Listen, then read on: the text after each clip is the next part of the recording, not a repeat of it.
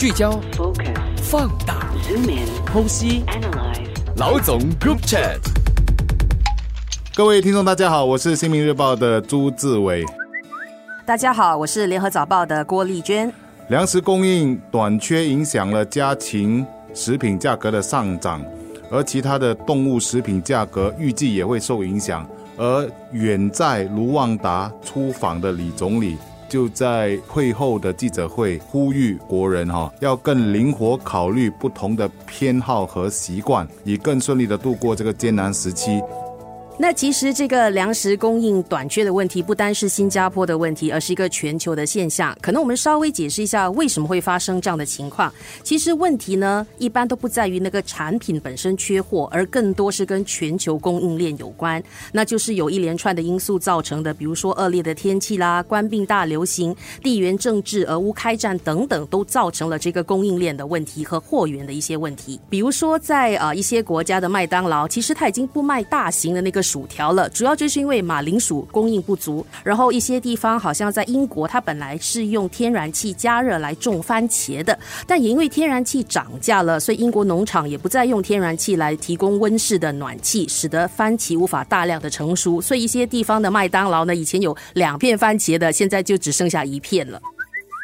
我觉得新加坡人可能需要认识到一个事实，那个就是我们基本上是一个几乎所有的东西都是进口的国家，从我们穿的、用的到我们吃的，无一不是进口的。所以在这种情况底下，当世界的局势产生了一些变化，包括呃气候的影响，包括俄乌战争的影响，都会影响到进入到我们境内的食品。比如说我说鸡的问题吧，为什么鸡不能进来新加坡呢？一个最主要的关键点其实在于说，因为盛产那个鸡粮食的乌克兰。发生了战争，造成饲料短缺，在有限供应的情况底下，价格当然推高了。而价格推高的情况底下，养鸡的成本就高了。呃，有一些鸡农就没有办法负担那个养鸡的费用，而造成那个呃肉鸡供应短缺，进而影响到进入我国的那个新鲜鸡。值得庆幸的是，政府一向来都是未雨绸缪，从官病来袭的时候就预见粮食可能出现短缺的问题，所以无论是家禽、蔬菜或者一些米粮的供其实都已经把库存量提高到最高的水平了，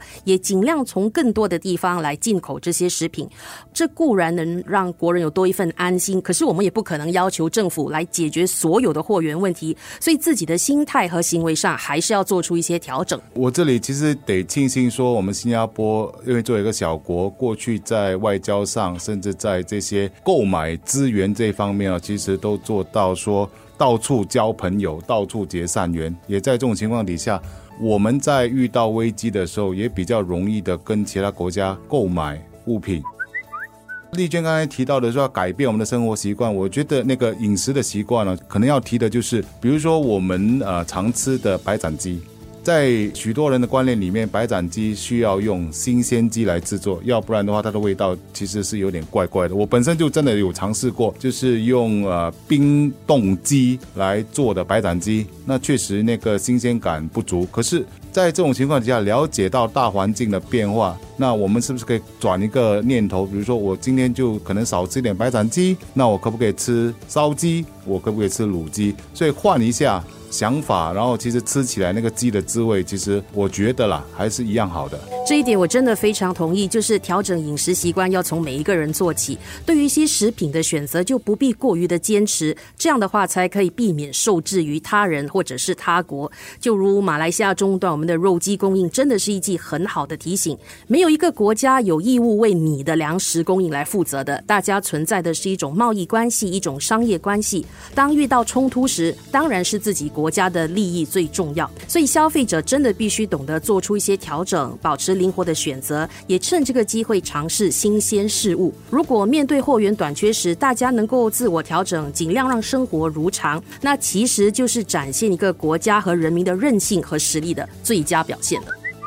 我们这边也要想一个问题，就是有一些国人可能不理解啊，就是说为什么你自己的国家不要先呃做到自给自足，自己养鸡啊、养猪？那我觉得我们可能要思考的一个问题就是，我们毕竟是一个地小人多的小国嘛。我们当年做的决定就是呃，利用有限的土地去发展比较高经济、高价值的产业。目前我们也看到说，我们要在一些食品方面，比如说鸡蛋嘛，或者甚至鱼类，可以做到说三十八仙的量供给给新加坡，我们还不可能做到说一百八仙的自给自足，我们还是需要向。国外引进那些食品的，所以在这种情况底下，我觉得国人必须要采取一个比较开放的观念。你需要什么，那你可能在某一个时段，你就会牺牲一些什么。所以，当我们享受经济，就是我们的那个产业高价值所带来的经济富裕的情况底下。在一些方面，我们是要做出牺牲的。在现在这个时候，真的是让我们真切感受到粮食保障、粮食安全的重要性，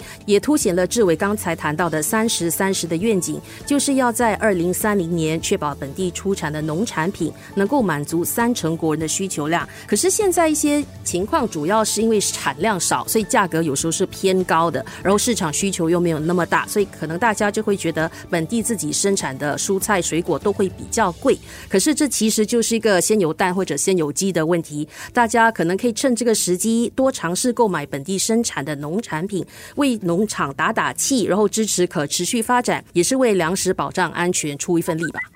那这边要提出的另外一点就是，很多人现在都感受得到外面的东西都起价了，吃这个也贵啊，那个也贵，贵上可能五毛到一块钱的那个价格。那我觉得我们也要理性去判断，如果说认为说那个起价。是合理的，比如说你知道现在鸡的供应有问题，或者接下来很可能因为小麦供应的问题，我们的面食、面条啊之类的可能也会起价。理解这些事物，它有一个因果关系。进来的比较少了，然后我们也要付出相等起价的价格去吃这些东西的时候，那我觉得应该理性的去接受。可是我们也要提醒一些商家，也不要就是所谓的坐地起价，不要什么东西都起价。所以在这种情况底下，我觉得呃，消费者协会包括我们自己本身也要起着监督的作用。如果遇到有无故起价的商家，我们都应该去举报。